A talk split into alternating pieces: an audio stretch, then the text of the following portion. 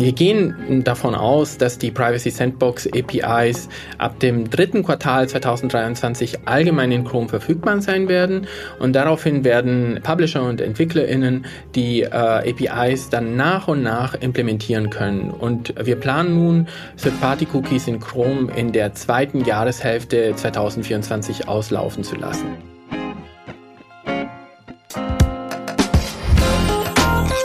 Digitalexperten der BVDW-Podcast vom Bundesverband Digitale Wirtschaft aus Berlin. Impulse, Netzwerk und Antrieb für den digitalen Markt. Herzlich willkommen zu Digitalexperten, der BVDW-Podcast. Mein Name ist Erik Hall und ich freue mich heute riesig, Sven May und Stefano Reccia von Google begrüßen zu dürfen. Herzlich willkommen, ihr beiden. Wie geht's euch? Hallo, herzlich willkommen. Ja, danke. Äh, danke für die Einladung, Erik. Sehr gerne. Und auch ein Hallo von mir. Ähm, ja, auch von mir herzlichen Dank für die Einladung. Ist klasse hier zu sein. Freue mich auf das Gespräch. Ja, perfekt. Super. Ja, wir, was haben wir heute vor? Wir machen ein Deep Dive zum Thema Online-Sicherheit, zum Thema Datenschutz bei Google. Wir werden dazu mehr über das Google Safety Engineering Center erfahren. Und wir werden auch die Privacy Sandbox Initiative von Google besser kennenlernen und, und haben heute die Spezialisten dazu im Podcast. Fantastisch. Stefano, Sven. Sehr gerne. Ich fange mal an. Also mein Name ist Stefano Reccia. Ich äh, lebe und arbeite in Berlin und äh, bin seit äh, 2012 bei Google und äh, seit 2018 verantworte ich das Web Ecosystem Partnerships Team in, in, in Deutschland und in Italien. Und äh, darüber hinaus seit äh, 2022 auch Partnerschaften für das äh, Google Safety Engineering Center, was abgekürzt äh, GSEC ist, welches äh, in München sitzt hat. Und mein Name ist Sven May. Ich bin bei, bei Google seit 2011 und arbeite aktuell im Hamburger Büro als Privacy Web Ecosystem Consultant. Das ist ein Beruf, bei dem man einen technischen Hintergrund hat, also eher Ingenieurswesen. Ich bin Ingenieur von Hause aus und ich helfe unseren Kunden bei der technischen Implementierung. Ganz speziell im Augenblick bei APIs aus der Privacy Sandbox. Super spannend. Also super. Ich freue mich, wenn wir in diese Themen jetzt einfach ein bisschen tiefer einsteigen können. Und äh, Stefano, ich, ich, ich würde gerne mit dir starten und ein bisschen über GSEC haben wir gerade gehört, über das Google Safety äh, Engineering Center sprechen. So wie ich es verstanden habe, ist äh, das Thema Online-Sicherheit, der Schutz der Daten, der Austausch äh, mit Nutzern, aber auch mit der Politik und auch das Bereitstellen der dafür notwendigen Technologien. Das ist so die Kernaufgabe des Google Safety Engineering Centers. Ähm, aber vielleicht kannst du einfach nochmal unseren Zuhörern nochmal erzählen, was ist denn eigentlich genau das GSEC? Wie ist es entstanden und, und äh, was ist eigentlich die Mission, die Google damit verfolgt? Sehr gerne. Ähm, so, also äh, das GSEC äh, München oder wie du auch schon komplett ausgesprochen hast, Google Safety Engineering Center ist das äh, weltweit erste Entwicklungszentrum für Datensicherheit und, und Datenschutz von Google. Und es wurde im Jahr 2019 gegründet. Und was ist das Besondere dran? Naja, also über 300 EntwicklerInnen und, und Entwickler aus über 40 Nationen arbeiten in München an Produkten und Tools, die dazu beitragen, die Online-Sicherheit von Millionen von Menschen zu erhöhen. Und ähm, das Ziel ist wirklich durch diese nutzerfreundlichen Bedienelemente, die entwickelt werden äh, und auch durch die Open-Source-Technologien leistungsfähige Datenschutz- und Sicherheitsfunktionen für alle NutzerInnen verfügbar zu machen. Und äh, so zusammenfassend kann man sagen, dass das äh, Google Safety Engineering Center ein Zeichen unseres Engagements für München als Standort ist.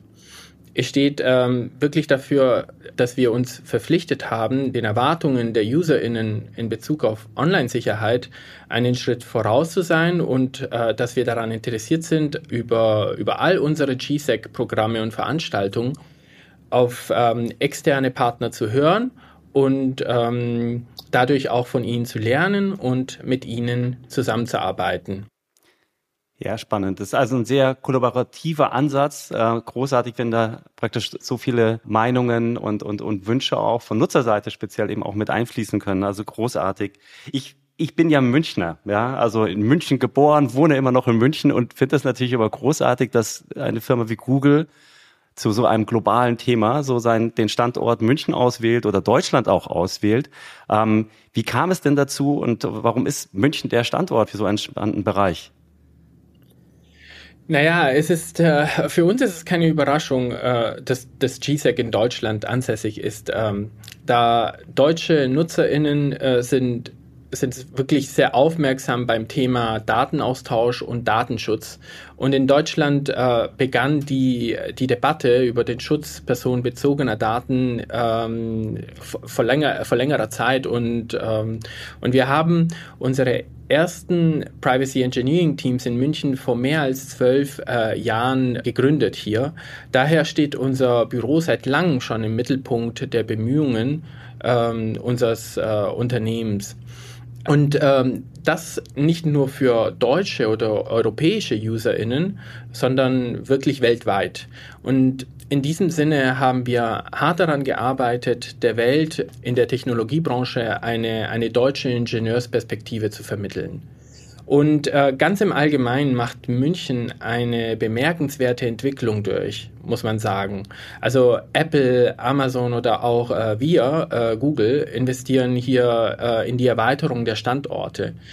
Ähm, wegen der Nähe zu starken Industriepartnern muss man auch äh, beobachten wir, dass es entstehen immer mehr B2B-Unternehmen als anderswo und mit der LMU oder der TU haben wir renommierte Hochschulen mit ähm, angeschlossenen Entrepreneurship-Centern. Ähm, und ähm, das Zusammenspiel sozusagen der Programme der Landesregierung, wie zum Beispiel auch Hightech ähm, Agenda Bayern und die Vielfalt der, der Investitionen äh, in Bayern, die starke Wirtschaftskraft und äh, allgemein auch die politische Unterstützung zeichnen eben den Standort München aus. Und deswegen ist er auch äh, für uns als Google ähm, von wesentlicher Bedeutung. Ah, das klingt natürlich super für, für mich als Münchner. Sehr schön. Ganz toll. Das Konzept Lederhose und Laptop ist aufgegangen. ja. Ja, also wir, wir führen diese, diese, wir haben ja eine, eine spezielle Situation in unseren Märkten. Wir führen eine Diskussion seit langer Zeit über Privacy Safe Technologies äh, und eben auch dem verantwortlichen oder vielleicht eben auch sogar ethischen Umgang mit, mit Daten. Aus eurer Perspektive, GSEC-Perspektive, Google-Perspektive, was, was für eine Entwicklung steht da noch an? Wie wird die Diskussion auch weitergeführt? Also vom Google Safety Engineering Center aus in München werden in Zusammenarbeit mit ähm, internationalen Teams und auch äh, in Zusammenarbeit mit lokalen Partnern neue Technologien äh, zur Wahrung der Privatsphäre und dem Datenschutz entwickelt. Also das ist der Fokus unserer Arbeit in München. Und ähm, darunter fällt eine Sammlung von Technologien, die, die es ermöglichen, eine sogenannte Protected Computing Umgebung zu gewährleisten. Ähm, was heißt das? Also dies soll dem sicheren Umgang von Daten im Entwicklungskontext dienen und, äh, und so dem Schutz der Privatsphäre von Usern dienen. Ein konkretes Beispiel, was ich äh, geben kann, ist, dass hier am Standort äh, betreuen Kolleginnen auch ein spannendes Thema, welches sich damit beschäftigt, ähm, Gesichter automatisiert aus Bildern und Videos zu entfernen. Äh, das ist sehr wichtig, weil also Gesichter zu erkennen und automatisiert zu entfernen, äh, um Identitäten zu schützen, ist ein weit verbreitetes Problem. Und ähm, wir, äh, wir sind sehr stolz drauf und auch freuen uns auch, hier bald eine leicht äh, zu nutzende Open-Source-Lösung für das Ökosystem anbieten zu können. Darüber hinaus sind wir auch stolz auf diese Arbeit an Open Source Lösungen und finden es spannend, diese, diese neuen und innovativen Themen mit Partnern zu verstehen und zu bewegen. Und ähm, ein Beispiel einer Partnerschaft ist zum Beispiel die Partnerschaft mit dem Fraunhofer ISAC ähm, an verschiedenen Themen, darunter zum Beispiel TensorFlow Privacy, ähm, die eine Open Source Bibliothek ist, die es äh, nicht nur Entwicklern erleichtert, maschinelle Lernmodelle mit Datenschutz zu trainieren, sondern auch Forschern hilft, den Stand der Technik im maschinellen Lernen mit, mit starken Datenschutzgarantien äh, voranzutreiben. Hier so ein, so ein kurzer Einblick äh, unserer Arbeit mit wenn es um Partnerschaften geht zwischen GSEC und, und unseren Partnern. Hm. Ja, das ist natürlich fantastisch. Also was ihr für Möglichkeiten habt, praktisch aus dem, aus, aus, aus eurem Engineering-Bereich, aus eurem, aus eurem, äh, eurer Kapazität, was Technologien betrifft, eben so wichtige äh, Lösungen für diese entscheidenden Themen praktisch zu entwickeln. Also ganz großartig. Und Stefano, vielen Dank. Also es war ein toller Überblick mal zu, zu GSAC, etwas, was man vielleicht nicht tagtäglich jetzt in unserer, in unserer Branche diskutiert und äh, fantastisch äh, da ein paar Insights zu bekommen. Vielen Dank dafür. Sven, das, was wir jetzt gerade auch gehört haben, das ist eine große globale Diskussion, die ist ein bisschen breiter auch aufgestellt. Aber jetzt würde ich gerne auch mit dir nochmal spezifischer runtergehen in das, das Thema Privacy Sandbox. Ein ganz, ganz wichtiges Thema, aber natürlich auch sehr technologisch getrieben. Ähm, wir haben bestimmt heute auch äh, viele Zuhörer, äh, BVDW-Mitglieder, Branchenkollegen, die sich spezifisch mit dem Thema auch digitale Werbung, Online-Vermarktung, Third-Party-Cookies beschäftigen, tagtäglich damit beschäftigen und die natürlich die Entwicklung rund um die Privacy Sandbox seit langer Zeit auch mitverfolgen. Aber auch jetzt für unsere Zuhörer, die äh, sich nicht tagtäglich damit beschäftigen. Vielleicht kannst du noch mal ganz einfach beschreiben und erklären, was ist eigentlich die Privacy Sandbox? Vielen Dank, mache ich sehr gerne. Also, die Privacy Sandbox ist eine Initiative von Google, die wir gestartet haben, deren Ziel es ist, Third-Party-Cookies langsam, aber sicher abzuschalten, dass sie nicht mehr genutzt werden können. Das hat natürlich einen starken Einfluss auf viele legitime Einsatzzwecke, wenn Third-Party-Cookies, also Cookies, die von einer Drittseite auf deine Webseite eingebunden werden, nicht mehr zur Verfügung stehen, sodass wir in diesem Zusammenhang dann auch sagen, wir wollen APIs schaffen, Möglichkeiten für Website-Benutzer, die legitimen Use Cases auch weiterhin abbilden zu können, wenn Third-Party-Cookies nicht mehr zur Verfügung stehen. Also Privatsphären und Privatschutz zu erhöhen, gleichzeitig aber die legitimen ähm, Einsatzzwecke beizubehalten. Das ist so im Groben, was die Privacy Sandbox auszeichnet. Mhm. Ich hatte ja schon gesagt, wir, wir verfolgen die Entwicklung rund um die Privacy Sandbox schon seit, seit äh, längerer Zeit. Ähm, und im Jahr 2024 ähm, also es ist eine neue neue Timeline. Gerade kürzlich habt ihr nochmal einen Blogpost ähm, äh, zur Privacy Sandbox verkündet, dass nun die Third-Party-Cookies, die dahinter liegt, ähm, aus dem Browser verschwinden werden oder geblockt werden. Wodurch ist eigentlich diese Verzögerung entstanden und, und ihr als Chrome-Team, äh, wie habt ihr denn die neue Timeline, vielleicht kannst du uns da noch ein bisschen mehr dazu sagen, auch festgelegt? Einfach für uns noch mal ein bisschen besser zu verstehen, äh, wie es zu diesem, zu, zu diesem äh, neuen Datum 2024, was jetzt wieder in aller Munde ist und natürlich und wieder, auch wieder diskutiert wird, gekommen ist. Vielleicht, ähm, Erik, kann ich was dazu sagen. Also es ist so, ähm, dieses ganze Projekt ist ein komplex, äh, komplexes Unterfangen und ähm, ein, ein beispielloses Gemeinschaftsprojekt, dem wir uns ähm, voll und ganz äh, verpflichtet fühlen. Das Chrome-Team arbeitet eng mit äh, verschiedenen Stakeholdern äh, zusammen, wie Publishern, Entwicklern und, ähm, und Regulierungsbehörden.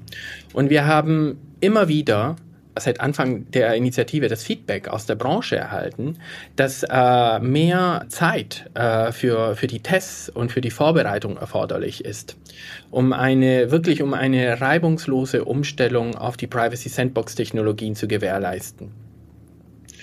Und ähm, dieses, dieses Feedback entspricht auch ähm, unseren Verpflichtungen gegenüber der Competition and Markets Authority, der CMA, eben die Verpflichtung dafür zu sorgen, dass die Privacy Sandbox effektive, datenschutzfreundliche Technologien zur Verfügung stellt, aber auch, dass die Branche genügend Zeit erhält, die neuen Lösungen entsprechend umzusetzen. Und aus diesen Gründen verlängern wir, haben, haben wir kommuniziert, dass wir die äh, Testzeiträume für die Privacy Sandbox APIs verlängern, bevor wir die Third-Party-Cookies in Chrome deaktivieren. Und ähm, wir gehen davon aus, dass die Privacy Sandbox APIs ab dem dritten Quartal 2023 allgemein in Chrome verfügbar sein werden. Und daraufhin werden Publisher und EntwicklerInnen die äh, APIs dann nach und nach implementieren können. Und wir planen nun, Third-Party-Cookies in Chrome in der zweiten Jahreshälfte 2024 auslaufen zu lassen. Auf jeden Fall ähm, würde ich jedem raten, auf der Privacy Sandbox Seite immer wieder, äh, immer wieder nachzuprüfen oder nachzugucken. Ähm, da ist ähm, auch der, der aktuelle Zeitplan und die Meilensteine sind verfügbar auf unserer Privacy Sandbox Webseite. Ja, super. Ja, ich, ich habe mir das natürlich auch schon angeschaut. Also es ist wirklich ein umfassendes Informationsangebot und äh, und auch nochmal mit Erklärvideos. Also das ist wirklich sehr, sehr hilfreich, äh, was ihr da auch eben auf, auf, auf eurer Seite dann eben auch zur Verfügung stellt und allen im Grunde die Möglichkeit gebt, eben euch sich da auch intensiv dann auch damit zu beschäftigen und zu testen und, und äh, ja, kann ich auf jeden Fall nur empfehlen, sich das alles mal in Ruhe anzuschauen. Und ähm, darüber hinaus kann ich auch sagen, dass ähm, dass, dass auch äh, das Feedback, das wir erhalten haben, ähm, durchaus, also oder die Reaktion auf, ähm, auf die Veränderung des Zeitplans weitgehend äh, positiv aufgenommen äh, wurde. Und einige in der Branche, zum Beispiel der CEO von IB Spain, hat das auch ähm, offiziell äh, auf Twitter äh, begrüßt, diese Entscheidung. Und, und äh, wir haben dieses Feedback angenommen, haben definitiv äh, die Handlung getätigt, ähm, mehr Zeit dem Ökosystem zu geben für diese große Veränderung. Ja ja, glaube, das ist auch sehr gut für einige, die, weil wie gesagt, das ist zeitintensiv. Man sieht es auf eurer Seite. Es ist zeitintensiv, äh, diesen ganzen Prozess, diese ganze Reise zu durchlaufen und äh, dann einfach die bestmögliche Lösung anzubieten. Aber jeder andere, wie du sagst, das gesamte Ökosystem ist ja davon auch betroffen muss natürlich da auch so seinen Beitrag leisten, sich damit auseinandersetzen und, und einfach dann auch ready sein. Ja, irgendwann. Wenn ihr den Schalter umschaltet, dann sollten alle auch praktisch so weit sein und, und haben da genügend Vorlaufzeit auch dafür, das entsprechend äh, zu berücksichtigen. Ja, ihr merkt, oder wir wollten, wir hatten das vorher so besprochen, so ein bisschen kaskadenartig äh, äh, arbeiten wir uns langsam runter und äh, haben jetzt einiges mehr verstanden nochmal zur Privacy Sandbox aber wollen jetzt nochmal spezifischer werden. Und äh, innerhalb der Privacy Sandbox gibt es verschiedene äh, Lösungen, unter anderem eben auch die sogenannte Topics API. Es gibt dann auch noch die Fletch API und vieles mehr. Aber wir wollen heute eben nochmal spezifisch eben auch auf die, auf die Topics API eingehen.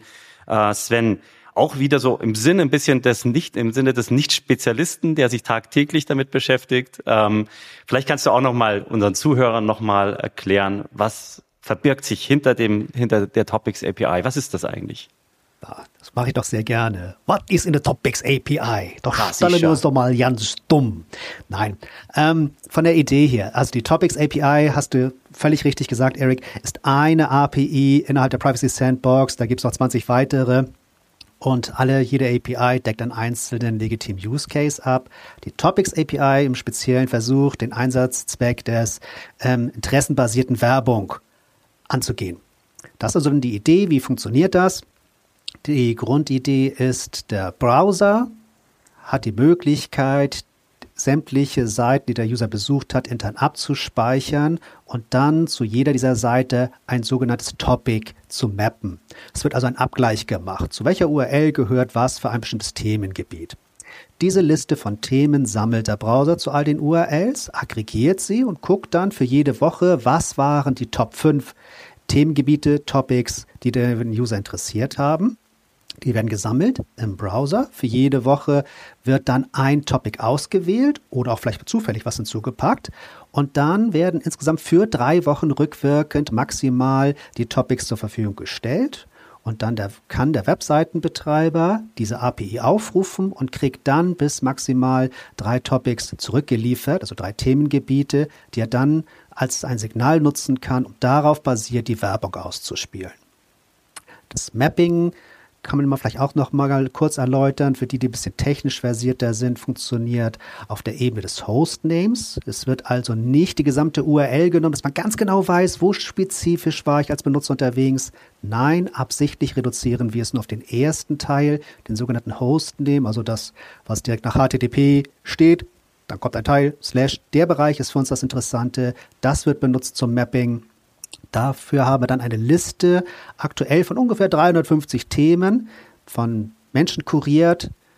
dass wir sehr sicher sind, dass dort keine sensitiven Themen drin sind, also Themen wie Gesundheit, sexuelle Orientierung ist nicht drin, sind wir sehr sicher, dass das ausgeschlossen ist, sodass dann halt eben diese Hostnames gegen diese Topics gelistet werden und dann kann daraus ausgewählt werden und das kann dann als ein Werbesignal genutzt werden. Mhm. So wie ich es verstanden habe, also wie die Topics API, ist es ein sehr simples Konzept letztendlich. Es geht darum, eben die Nutzerinteressen zu berücksichtigen, das Browsing- und Surfverhalten und dann bestimmte Themen, also Topics eben auch auszuwählen. Ist das nicht sehr ähnlich auch ähm, dem, dem ganzen kontextuellen Targeting, das wir auch kennen? Von meinem Grundverständnis gibt es da eine gewisse Überlappung. Das Konzept des kontextuellen Targetings gibt es schon sehr lange ähm, ähm, und, und, ähm, und wird jetzt natürlich auch gerade immer wieder populärer. Definitiv ist es so, dass das kontextuelle Targeting da natürlich sehr, sehr große Ähnlichkeiten hat. Das stimmt. Der Vorteil bei Topics API und der Unterschied dazu ist, dass dann aber halt auch wirklich Themengebiete einfach zusammengefasst werden können, die dann auch übermittelt werden können und abgefragt werden können von Teilnehmern, die vorher die URLs nicht gesehen haben, also das Kontextuelle nicht erfassen konnten. Wenn ich als Publisher natürlich meine Webseite kenne und den Kontext direkt zur Verfügung stellen kann, ist das ein Signal, was dann durch die Topics API ergänzt wird. Es wird niemals ersetzt werden. Insofern läuft das dann durchaus parallel unserer Meinung nach und ermöglicht halt auch jemanden, der die Seite vorher nicht gesehen hat, trotzdem Themengebieten für den User erfahren zu können, die er vorher nicht gewusst hätte, weil er den Kontext niemals hätte sehen können. Ah, okay. Ah, gut. Okay, das, so kann man das besser einordnen. Vielen Dank dafür. Aus Sicht, und das ist für uns natürlich in der digitalen Vermarktung immer besonders wichtig, aus Sicht des Advertisers. Was kann der Advertiser von der Topics API ähm, erwarten? Was sind so die, die wichtigsten Unterscheidungsmerkmale vielleicht auch zu, zu den bisherigen und, und gängigen Vermarktungskonzepten? Und was ist denn so unique an der, an der Topics API? Da stellt sich natürlich, glaube ich, auch ein bisschen die Frage im Vergleich wozu. Nehmen wir mal so die, die klassischen Werbemittel, die auf Third-Party-Cookies basieren. Da ist natürlich der große Unterschied, die Topics API basiert nicht auf Third-Party-Cookies. Da ist dann also definitiv auch die hohe Privatsphäre für den User gesichert weil halt eben dann der Abgleich und das Verfolgen über die verschiedenen Seiten nicht möglich ist. Das halten ich jedenfalls für einen riesigen Unterschied zu allen, naja, nicht allen, aber wohl wahrscheinlich sehr, sehr vielen anderen Werbemöglichkeiten, dass das nicht möglich ist, was natürlich für den User ähm, mehr Vertrauen schafft. Und mehr Vertrauen ist natürlich auch für den Advertiser, denke ich, nicht ganz verkehrt. Ich glaube auch ein Punkt, der meines Erachtens wichtig ist zu erwähnen, ebenfalls aus Advertiser-Sicht, bisschen runtergebrochen, die Technik ist die Simplizität dieser API. Ich weiß, es ist ein bisschen Entwicklerchinesisch, aber wenn man sie aufrufen möchte, das ist ein Aufruf, der lautet document.browsing topics, Klammer auf, Klammer zu. Mehr nicht. Da sind keine Parameter, keine Konfigurationsobjekte, einfach reinschreiben und als Entwickler kriegt man dann drei Topics zurück. Super simpel, wenig Implementierungsaufwand für den Advertiser, der sonst vielleicht das Browsing-Verhalten des Users abgleichen müsste, Seite parsen müsste und ähnliches mehr. Es ist also leichter zu implementieren und leichter, einfacher, günstiger. Das ist natürlich ein bisschen vereinfacht dargestellt, aber ich glaube, im Groben haut es schon hin, sodass da auch definitiv ein Vorteil aus Advertiser-Sicht ist. Und dann vielleicht auch noch erwähnt als Vergleich zu, so fing die Frage hier an, vielleicht ein Vergleich zu der Flock Proposal, das war der erste Entwurf von Google, Flock Federated Learning of Cohorts. Wenn man es damit vergleicht, bei Flock war die Idee, dass man bestimmte IDs benutzt, Kohorten-IDs, die man den Usern zuordnet, also ein Zahlencode 3457899, was einem natürlich erstmal gar nichts sagt, wenn man das liest als Mensch und sich überlegt, ja, okay, schön, denke ich. Was mache ich damit? Dass man sagt, nein, jetzt bei der Topics API hat man klar lesbare Themen, die man auch als Mensch versteht und das dann auch richtig zuordnen kann, wo der User versteht, was gemeint ist, Advertiser versteht, was gemeint ist, also alles wesentlich einfacher und direkt erfassbar. Mhm. Also die Stärke letztendlich liegt in der Einfachheit, auch in dem, in dem, in dem simplen Konzept und Advertiser-Seite, glaube ich, ganz entscheidend. Du hattest es angesprochen. Natürlich haben wir das, das, das Thema Datenschutz, Third Parties, Cookies damit auch gelöst. Und das ist auch aus, ähm, das war, glaube ich, sehr gut, um nochmal ein besseres Verständnis zu entwickeln. Du hattest es auch angesprochen, eingangs auch nochmal das Thema Taxonomie. Ähm, jetzt habt ihr, du hast es beschrieben, wie die Taxonomie praktisch zu verstehen ist, natürlich an Marktstandards orientieren. Ähm, da gibt es eben vom IAB, jetzt äh, haben wir praktisch hier unsere, unsere Gesamtbranche, das Ökosystem, die sich auch, das ist das Interactive Advertising Büro, ähm, eine spezielle Taxonomie, die entwickelt wurde. Und ich glaube, das ist eben auch immer wichtig gewesen, dass wir uns irgendwo an Marktstandards eben auch orientieren um ähm, ja einfach als als als Gesamtmarkt auch besser und und, und die einzelnen Player auch besser zusammenarbeiten zu können. Und habt ihr das mit berücksichtigt oder wie weit wird diese Taxonomie des IRBs äh, in eure Taxonomie mit einfließen? Vielleicht kannst du dazu auch schon was sagen. Ich weiß, ihr seid da auch in der Entwicklung, aber vielleicht kannst du, weil die Frage immer mal wieder auch aufkommt, äh, vielleicht dazu auch noch mal was sagen. Das kann ich auf jeden Fall. Ja, wir haben uns an die IAB-Standards angelehnt.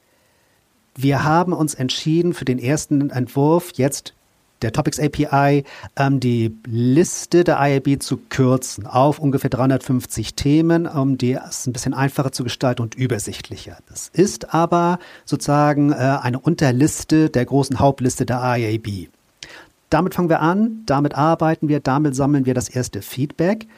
Aber es ist uns auch wichtig, ähm, dass ähm, die Leute verstehen, Google fängt damit an. Wir wollen diese Liste nicht dauerhaft selber führen. Es ist schon der Wunsch des Chrome-Teams, dass wir das nachher auch an eine, wie auch immer, geartete externe Partei geben können, die die Liste verwaltet, erweitert, zusammenführt und ähnliches. Das soll nicht unter Kontrolle von Google bleiben. Das ist nicht unser Wunsch, nicht unsere Absicht, definitiv nicht unser langfristiges Ziel. Aber man muss ja irgendwo anfangen. Also haben wir gesagt, gut, nehmen wir die Liste, 350 Einträge, okay. ja, die hauen hin. Damit arbeiten wir, damit wir auch mal einen Benchmark starten können, wie man es dann auch verbessern kann. Und verbessern wollen wir es noch auf jeden Fall. Anderer Punkt, ähm, Jetzt ist es, glaube ich, so, die aktuellen Tests oder Trials, wie ihr die nennt, für die Privacy Sandbox laufen, glaube ich, seit, seit April diesen Jahres. Äh, ihr habt auch gesagt, und das auch jetzt gerade immer wieder beschrieben, wie, wie, wie wichtig diese Feedback-Schleifen auch sind, ja, dass ihr ähm, da, dass die Leute eben testen und auch praktisch ihr euer, euer Feedback dann auch bei euch ankommt, ihr das mit berücksichtigen könnt. Kann man ja sagen, jetzt laufen die aktuellen Tests knapp ein halbes Jahr. Ähm, was sind denn daraus so die wichtigsten Erkenntnisse für euch aus diesen Tests ähm, und wie fließen die in die weitere Entwicklung der Privacy Sandbox und auch Topics ein? Vielleicht könnt ihr diesen Prozess ein bisschen beschreiben und wo ihr gerade in den Trials steht. Ähm, das das wäre super. Das mache ich, wie ich es doch mal sehr gerne.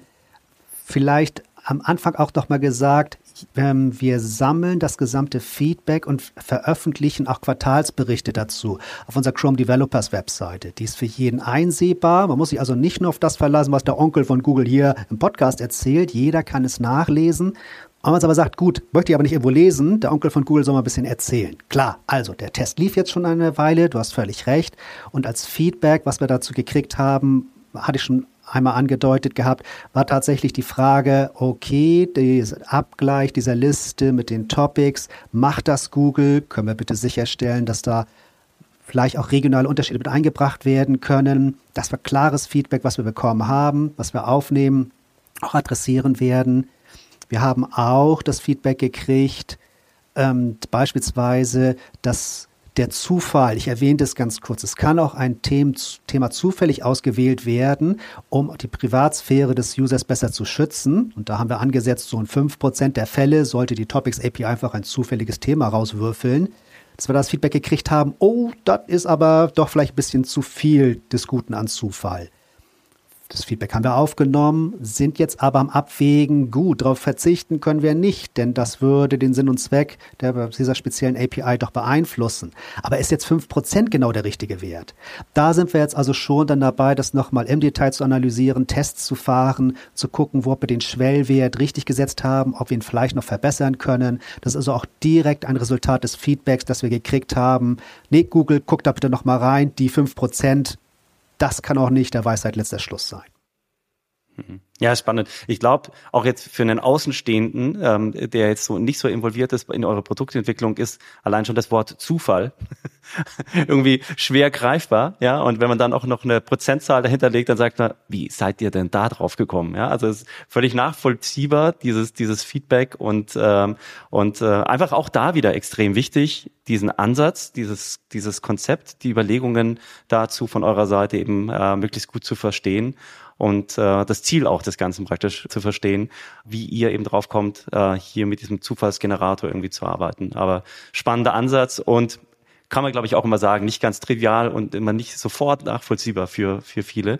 Es geht, ist, ist, ich glaube, eine der großen, großen Challenges, Herausforderungen ist natürlich auch immer das Thema Datenschutz. Wir haben es immer wieder angesprochen und auch da wieder eure Herangehensweise immer den engen Austausch auch zu suchen, dann in dem Fall eben auch mit den entsprechenden Datenschutzbehörden. Ja, also hier gab es auch einen, einen Blogpost wieder von äh, zur Sandbox ähm, von euch, wo ihr das beschreibt und da seid ihr sehr stark eingegangen darauf, dass ihr mit mit der Behörde der CMA aus UK in der Zusammenarbeit steht und da vielleicht die Frage, wo steht ihr da auch gerade?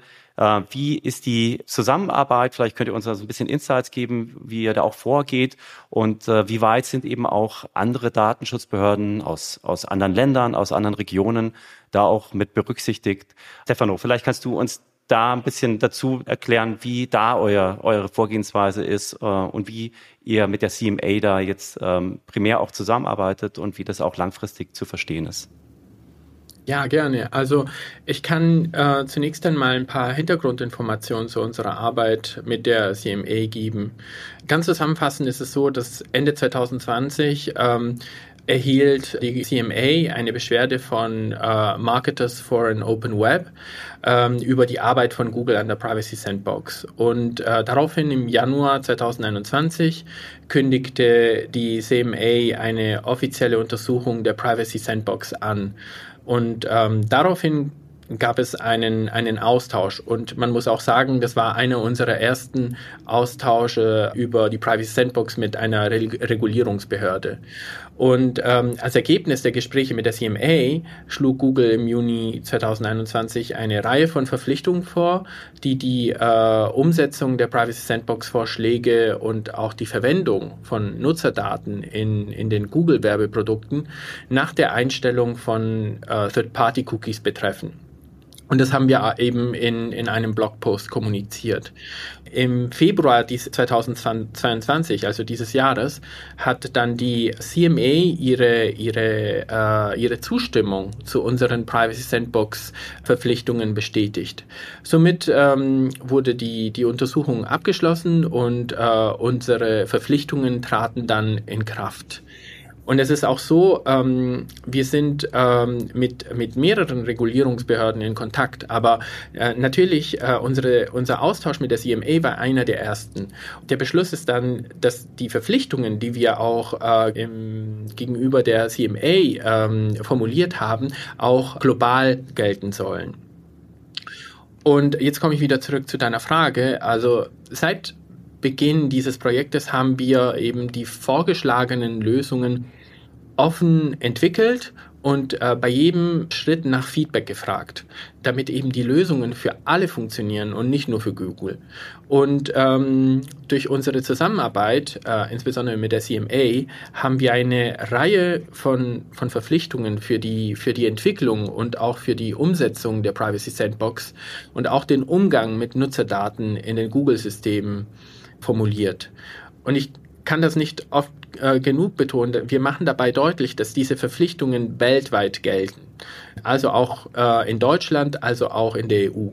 Und was auch noch hilfreich ist, ist, wir veröffentlichen vierteljährliche Berichte und monatlich aktualisierte Zeitpläne, um wirklich ähm, dem Ökosystem unsere Fortschritte transparent zu machen. Und ähm, meine grundsätzliche Empfehlung ist, ähm, diesen Berichten zu folgen, damit man äh, up-to-date bleibt. Okay, ja, wunderbar. Also äh, praktisch eine enge Zusammenarbeit mit der CMA um eine Grundlage zu schaffen, die dann global gültig ist. Bestimmt die richtige Vorgehensweise, weil ich glaube, man kann, ich meine, wir sind ja in Deutschland, wir haben 16 Bundesländer und 16 Datenschutzbehörden. Hurra!